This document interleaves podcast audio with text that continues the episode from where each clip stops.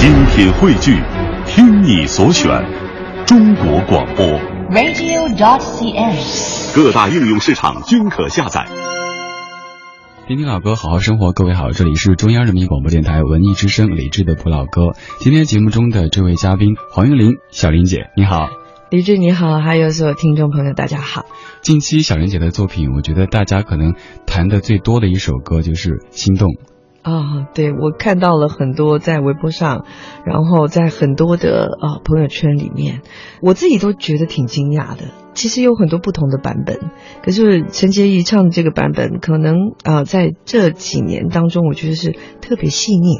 其实我觉得真的蛮佩服她的勇气，因为应该没有什么人会敢选这样子的歌，因为如果你你没有把它诠释好，其实是吃力不讨好。会容易很平，是，而且它其实不容易诠释，对。它最重要是它留在心里的那种温暖的感觉。对，那你这种怎么传达到心里？我觉得在那么大的一个舞台上，大家都是哇带刀带枪的，对对对。对，那你怎么办？我记得您微博上就说，《心动》它是一首不带刀的歌。是呀，嗯，现在有挺多的歌唱比赛，选什么选歌，包括专业歌手选歌，都会习惯性的选带刀带枪的歌，嗯因为这样更容易一下把人给镇住。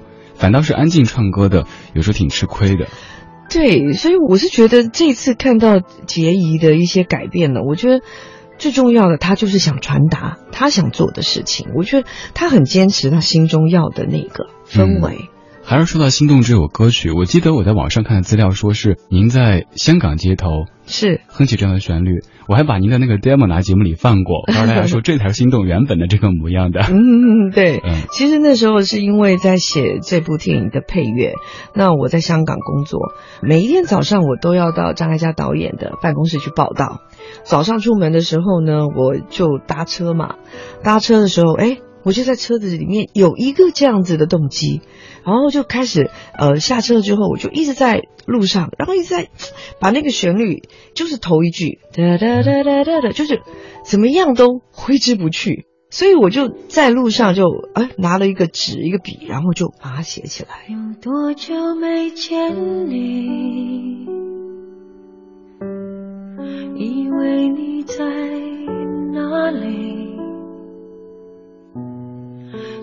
爱就住在我心底，陪伴着我呼吸。有多远的距离？以为闻不到你气息，谁知道你背影这么长，回头就看到你。过去让它过去，来不及从头喜欢你。白云缠绕着蓝天，啊，如果不能够永远走在一起，也至少给我们怀念的勇气。拥抱的权利，好让你明白我心动的痕迹。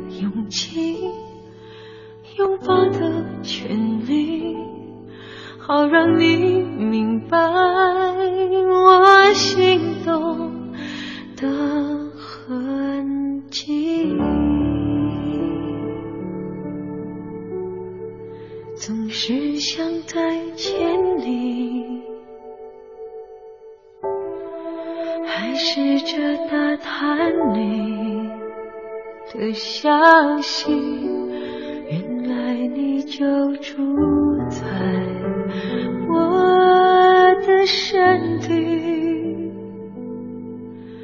守护我的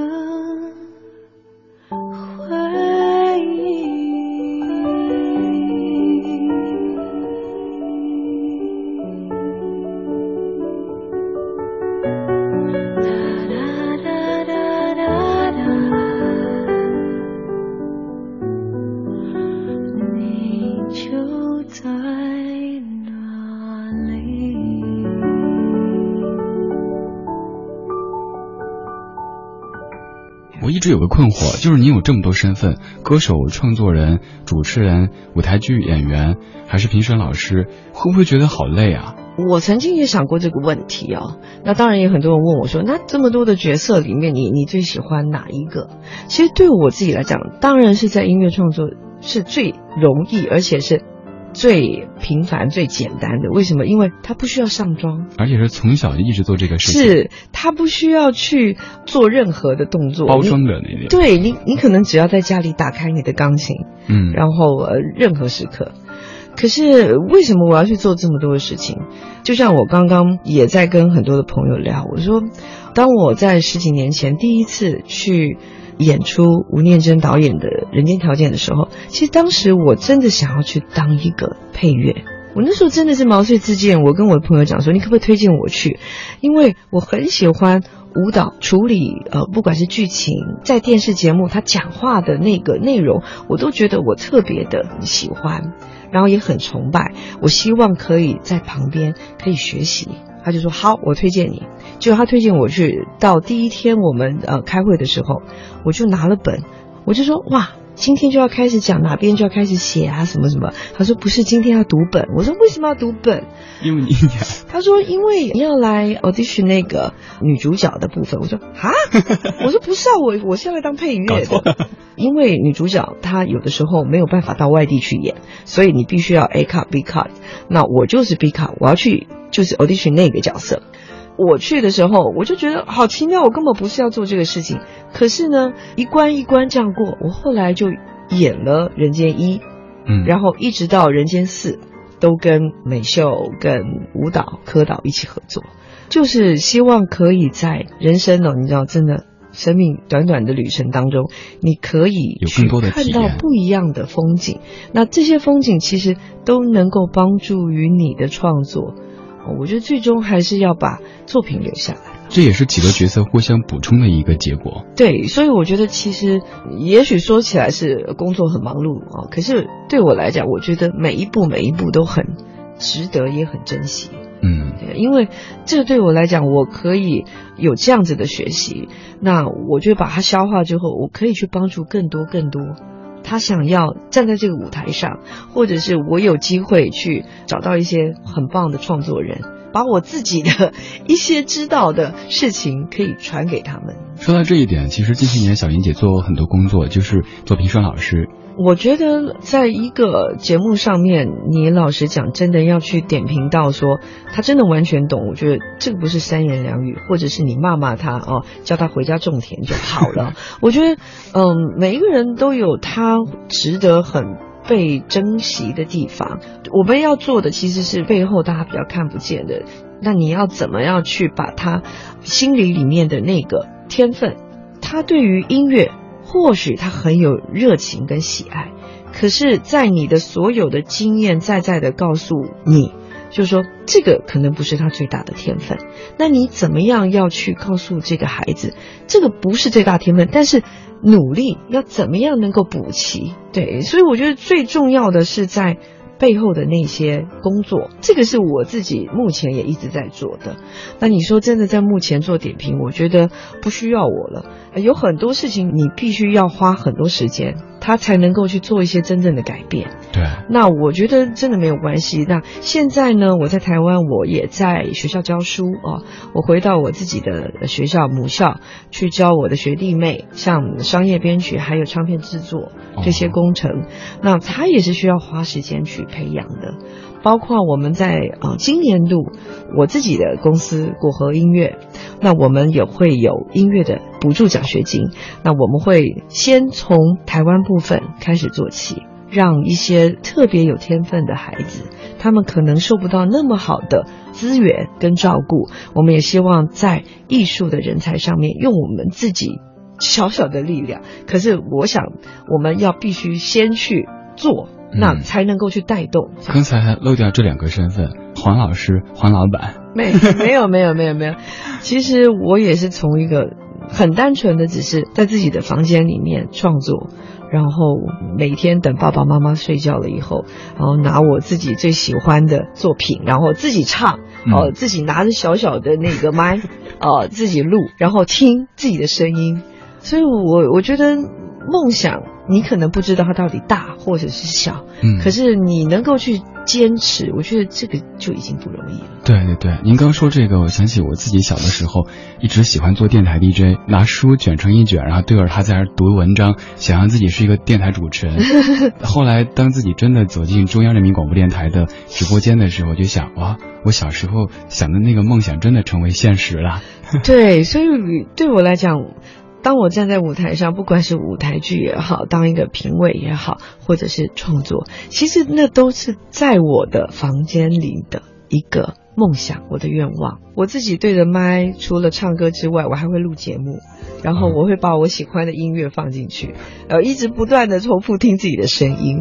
然后我最喜欢跟同学玩的一个游戏就是歌唱比赛。然后我叫同学演歌手，然后我在那边点评。然后小时候我自己也很喜欢当导演，所以我就自己写剧本这样子。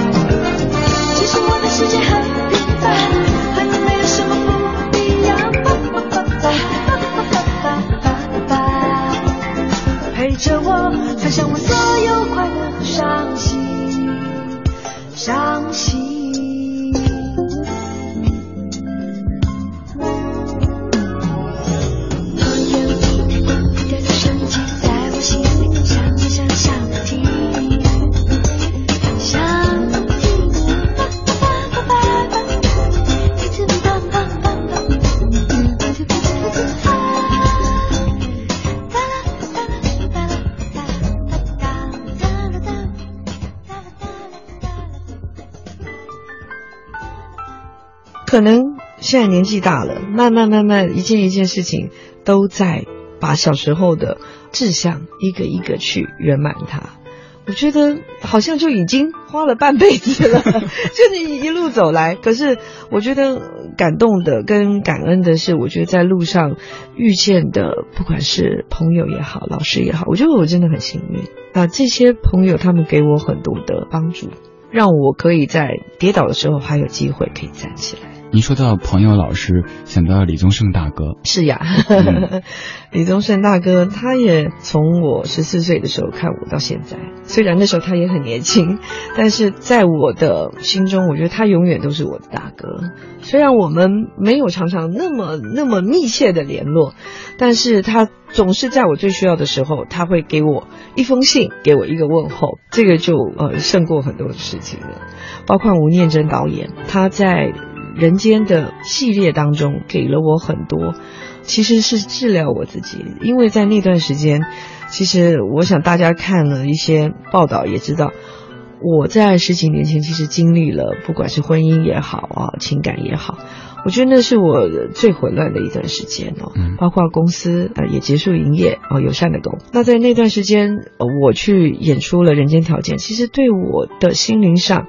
某种程度，我觉得是很大很大的抚慰。它让我很勇敢的哭出来，让我很勇敢的把心中的很多，也许是不敢讲的事情，我都可以把它倒出来。可能就是所谓的在别人的角色里流自己的泪，是流完之后了，觉得生活突然就畅快了一些。嗯，对啊，嗯我觉得吴念真导演在那段时间真的很像是一个 百忧解，啊解掉了我很多很多心中的不快乐也好，或者是痛苦也好。他是华语音乐中无处不在的音乐精灵。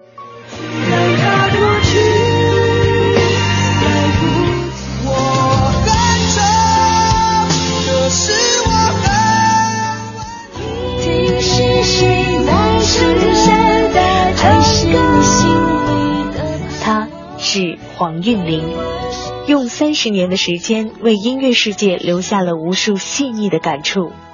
本期理智的不老歌专访台湾音乐人黄韵玲，与华语流行音乐的好时光再度重逢。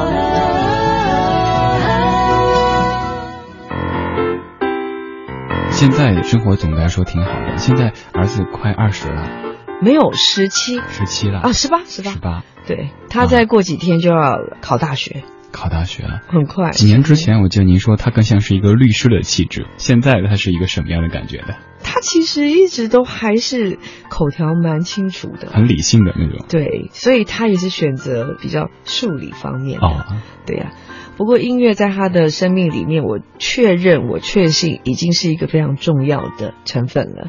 嗯，在他很小的时候，我觉得哦，我希望透过音乐让他有一些不一样的，包括看故事书以外，我觉得有一个不一样的兴趣产生。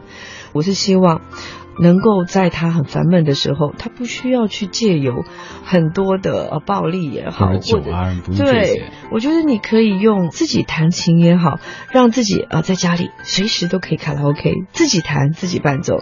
他现在呢，呃，电吉他是他非常喜爱的。那他真的没事没事的时候呢，就会弹，然后也很认真的学习。Jason Mraz 是他的偶像。啊那我现在跟他约定，就是说等他大学联考考完，我要带他去看一场 Jason Mraz 的演唱会。这样。嗯，我希望音乐对他来讲是一个很大的陪伴，因为对于孩子，我们也不知道能够陪伴他多久，但是音乐这个东西，他永远都记得是妈妈跟他在一起的共同语言。您这段说的我快哭了。我想起一部电影《狗狗和我的十个约定》，嗯，那部电影就是那只狗狗就是妈妈和女儿之间的一种关联。就您刚刚说的，可能音乐以后不一定是儿子的工作，但会是他最好的一个伙伴。是他在自己烦闷的时候，以后人生可能会遇到一些问题的时候，有音乐陪伴。是，我记得此前我自己有一次听歌的时候，也发这样的微博的感慨，我就说，到一定年纪之后，听音乐还能听哭是一种天赋。有太多人可能已经慢慢的被物质、被欲望所蛊惑，已经没有了这样的天赋。可是我真的觉得李志，我们也是要继续努力加油哦，因为我觉得所有的听众，他们都是要被照顾的。当我们希望他们有更多更多的可能，我们做音乐的，包括我们自己，我们其实要提供他们更好的选择啊、包括心动这件事情，它会受到大家的热烈点播，我都觉得这是一个非常，这个对我来讲是二零一五年最奇特的事情，嗯也在我人生当中最奇怪的事情。我觉得这也告诉我一件事情，就是说大家在听歌的习惯已经改变了。对，大家的需求也不一样了，大家要追求的已经不是好像笑完之后啊、拍拍屁股走人没事。我觉得大家希望的是留在心中那种温暖，留在心中那种鼓励。当我自己孤独一个人的时候，我能够因为这首歌，我能够因为这个我喜欢的音乐人，他给我很多的勇气，他让我往前走。包括我自己，我很喜欢的许多音乐人，他们也都给我这样的力量。嗯所以我们更应该传达出这样子的讯息。我可以决定，从现在到未来，你是我唯一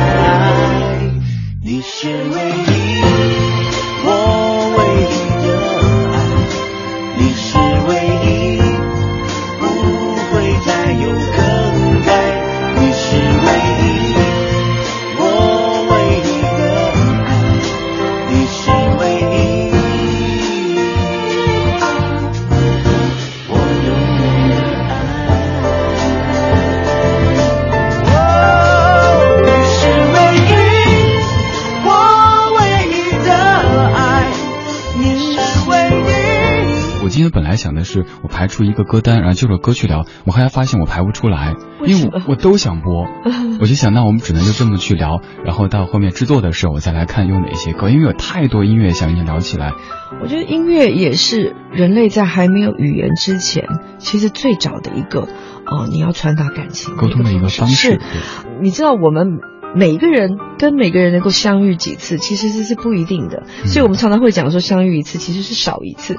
那我其实都透过音乐，我把我自己很多的，不管是情感或者是很多的想法，我其实都希望可以透过音乐，可以让我们不常见面的人，他可以感受哦，他很像一封朋友的来信，就说、嗯。啊，这好像一年多了没有见李志啦，哦，好像两年多没有见黄韵玲了。哎，来，我听听看他最近在干嘛。可能透过作品，你可以知道他最近的心情。我觉得就是这么简单的一个情感的表达吧，它没有太复杂，说我一定要是排行榜的冠军，或者是我一定要唱的你头破血流，我觉得不需要。嗯，总的来说，我觉得您写的作品就是绝大多数是不带攻击性的，就像您说的是不带刀的，但是这样柔和的一种力量反倒更持久。其实我反复在这几年一直在想说，心动哇！我当时在路上怎么会想出那些旋律，真的也是蛮奇妙的。刚好音乐就是那个阶段自己的一个生活的写照，记录下来。所以我觉得音乐有时候像日记一样的，也许过了很多年之后，自己忘了当时我在经历什么事儿，一听到当时我自己写的这首歌，哦，原来是当时在这样子。像对于听者来说，就是当年我听这歌的时候，那些刻录进去了。是，所以音乐啊，其实是真的最好的陪伴。嗯，可能比如说你跟你的前男友哦，你跟你现在的男友哦，我跟我的之前的，比如说初恋情人也好，我觉得这个世界上在某一个时刻点当中哦，这两个人他好像是微妙的关系，全世界只有你们两个，嗯，你们两个一起分享很多的事情，分享很多的时刻，甚至音乐，你们有共同的主题曲。对，其实我当时在写《心动》的就是这样的感觉。这个可能时空交换，可能呃，这个年年岁过了之后，你们不再是同样的两个人了，可能在你身边是不一样的人。你们换了一首主题曲，可是当你跟之前的那个主题，它永远在你的心田呢。越过了的，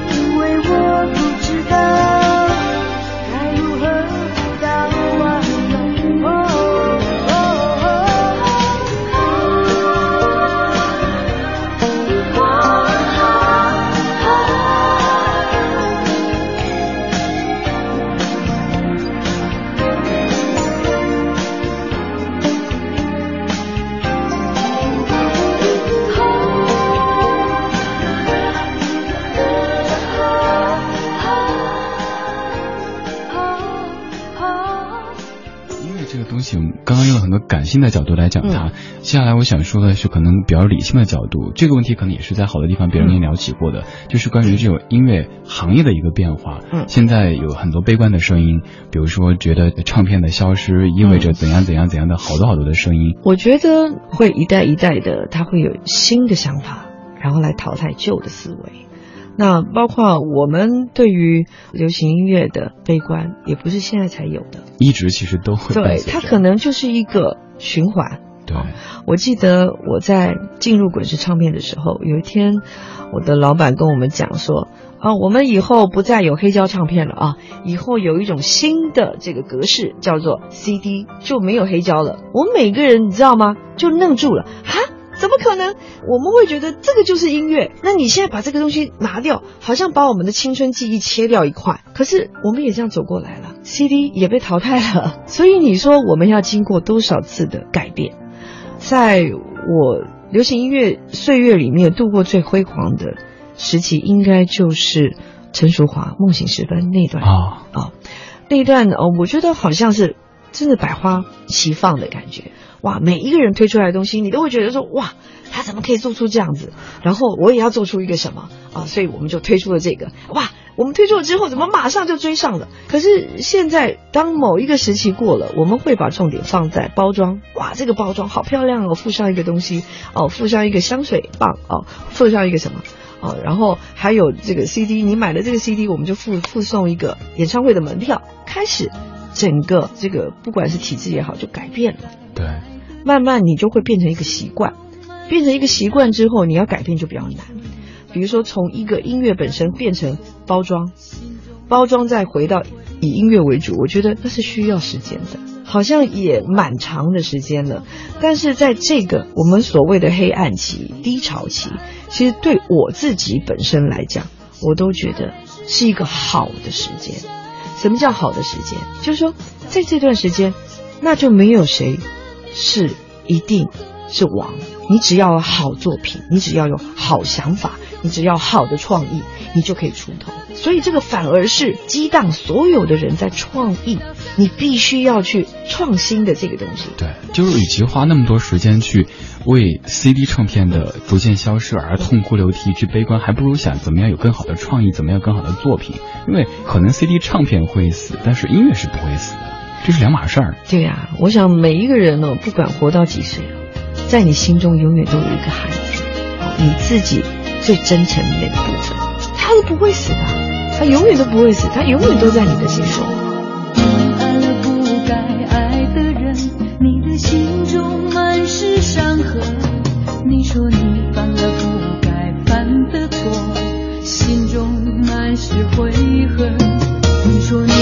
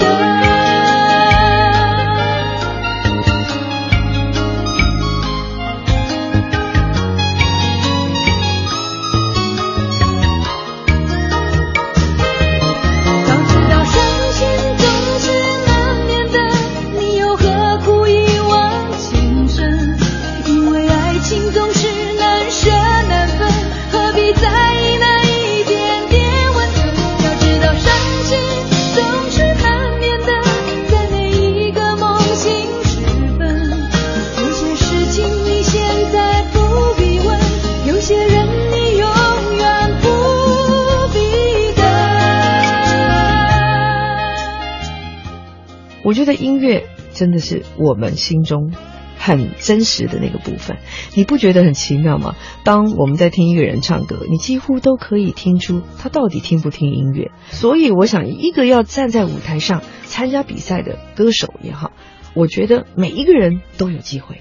但是呢，你要把你自己的资料库补齐，而且当你的资料库多了之后呢，你自己站上舞台，你也很放心，对你随时都有武器，有没有？你随时都有你的法宝。说到这儿，就是现在，包括像《我是歌手》这样的节目，也看过很多不同的声音。我个人的观点是觉得，其实，在一定程度上也要感谢这样的节目，因为是这样的节目让很多优秀的作品被大众所注意到。是因为说实话，对广泛的听众来说，可能像《心动》这样的作品注意不到，因为这首歌没有那么高的音，没有那么多技巧。但是通过这样的节目，大家发现，哇，有首歌这么棒啊！所以对我来讲，我也很除了敬佩陈洁仪之外，我也很敬佩总导演，嗯。也很敬佩这个制作人，因为我觉得他们一定在这么多经验底下，一定知道这不是一首以这样子的大型歌唱节目来讲，或一个歌唱比赛来讲，它不是一首讨好的歌，对，但是他能够让陈洁仪，尤其是在第一首就唱，其实我觉得真的是要很大的勇气，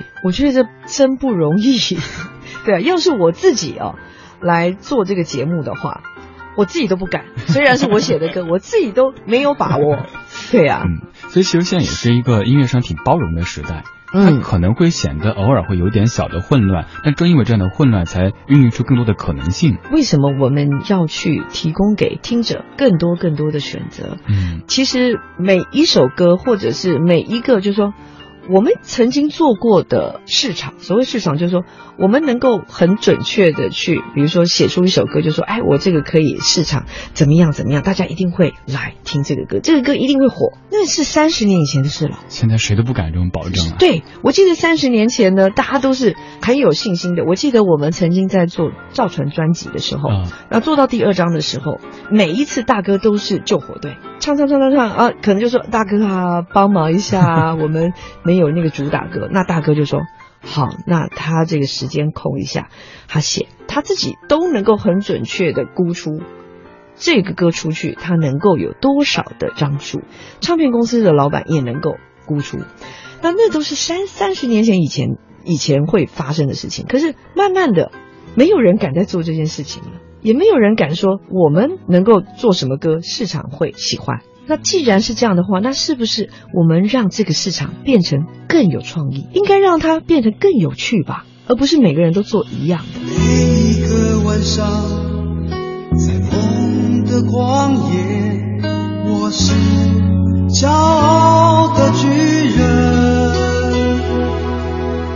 每一个早晨，在浴室镜子前，却发现自己活在一道边缘。在钢筋水泥的丛林里，在呼来唤去的生涯里，计算着梦想和现实之间的差距。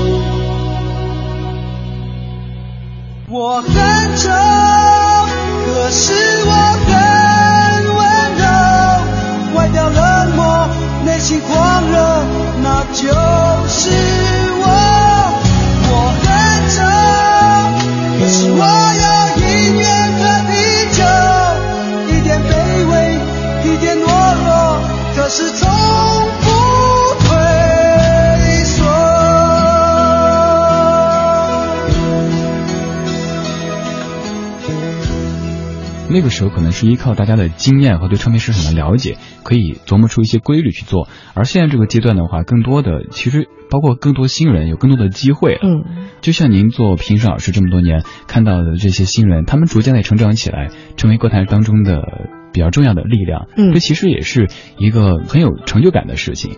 其实就有点像妈妈一样，嗯，会觉得看到好像自己拉巴大的孩子，嗯然后站在舞台上，然后有这么多令你完全没有想到的表现。比如说，当我看到佑嘉的时候，或者是杨宗纬啊，虽然我们呃对他的一些照顾并不像真正妈妈那么多，但是在那个时间相处下来，就你就会觉得说啊。我的小孩站在这个舞台上接受万人的欢呼，自己也觉得说，嗯，与有荣焉。细心观看，你说不爱就不爱我一个人心伤悲哀爱只剩下无奈。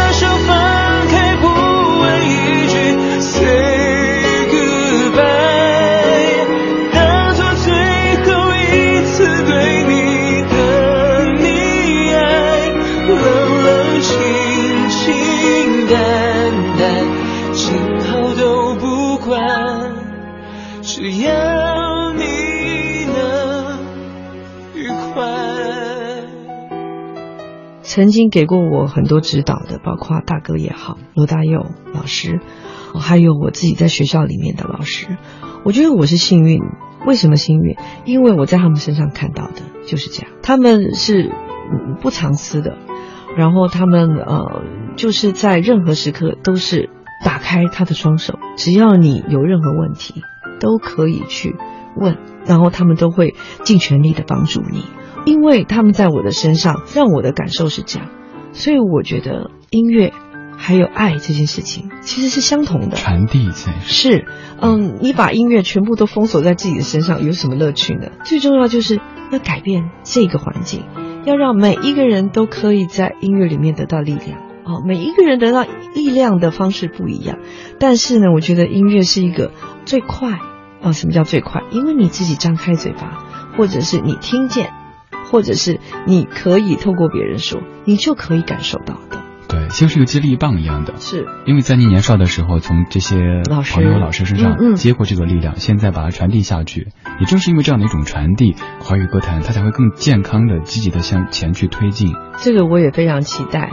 那呃当然也谢谢李志哦，因为我也常常在微博上看到你的文章哦。哦，对我我有看呢，对，所以嗯，我我想有很多人都在做这样的事情，就是希望把爱传递，然后可以用不同的方式，有的是用戏剧啊，有的是用音乐或者是文学，我觉得呃都可以。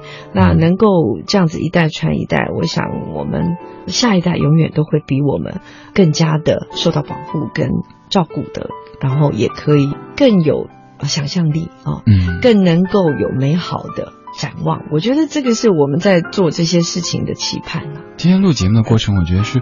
就让人感觉很舒服，然后很阳光的，不管是音乐、生活，一切都是那么的有希望的。嗯，对啊，其实我在台湾有时候走在路上啊，因为我都是像这样子嘛，然后也没有化妆，然后呃有的时候就真的就是连帽子也没戴，就这样走出去。那他们每个在经过的路人跟朋友啊，或者是很很好笑，他们看到我都会说：“哎。”啊，你你你你你去那个节目怎么样怎么样啊？就很像你的邻居了 哦，每个人就觉得哎，你好像是住在隔壁邻居，我也觉得特别亲切。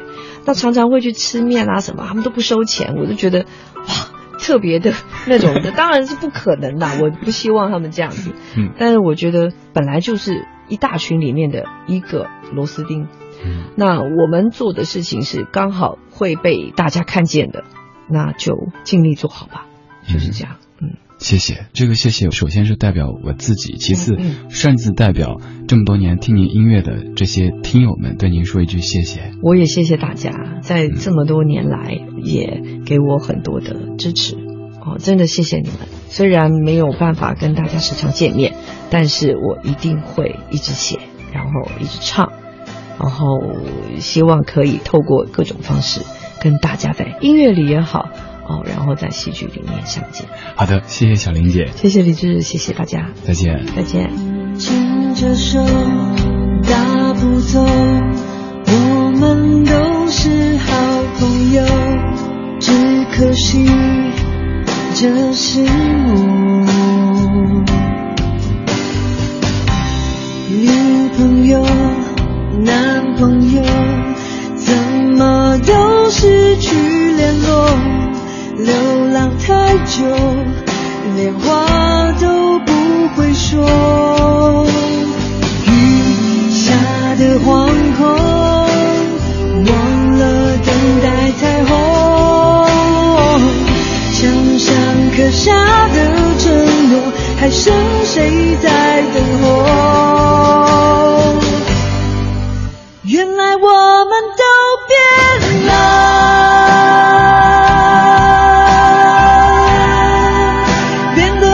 不轻易笑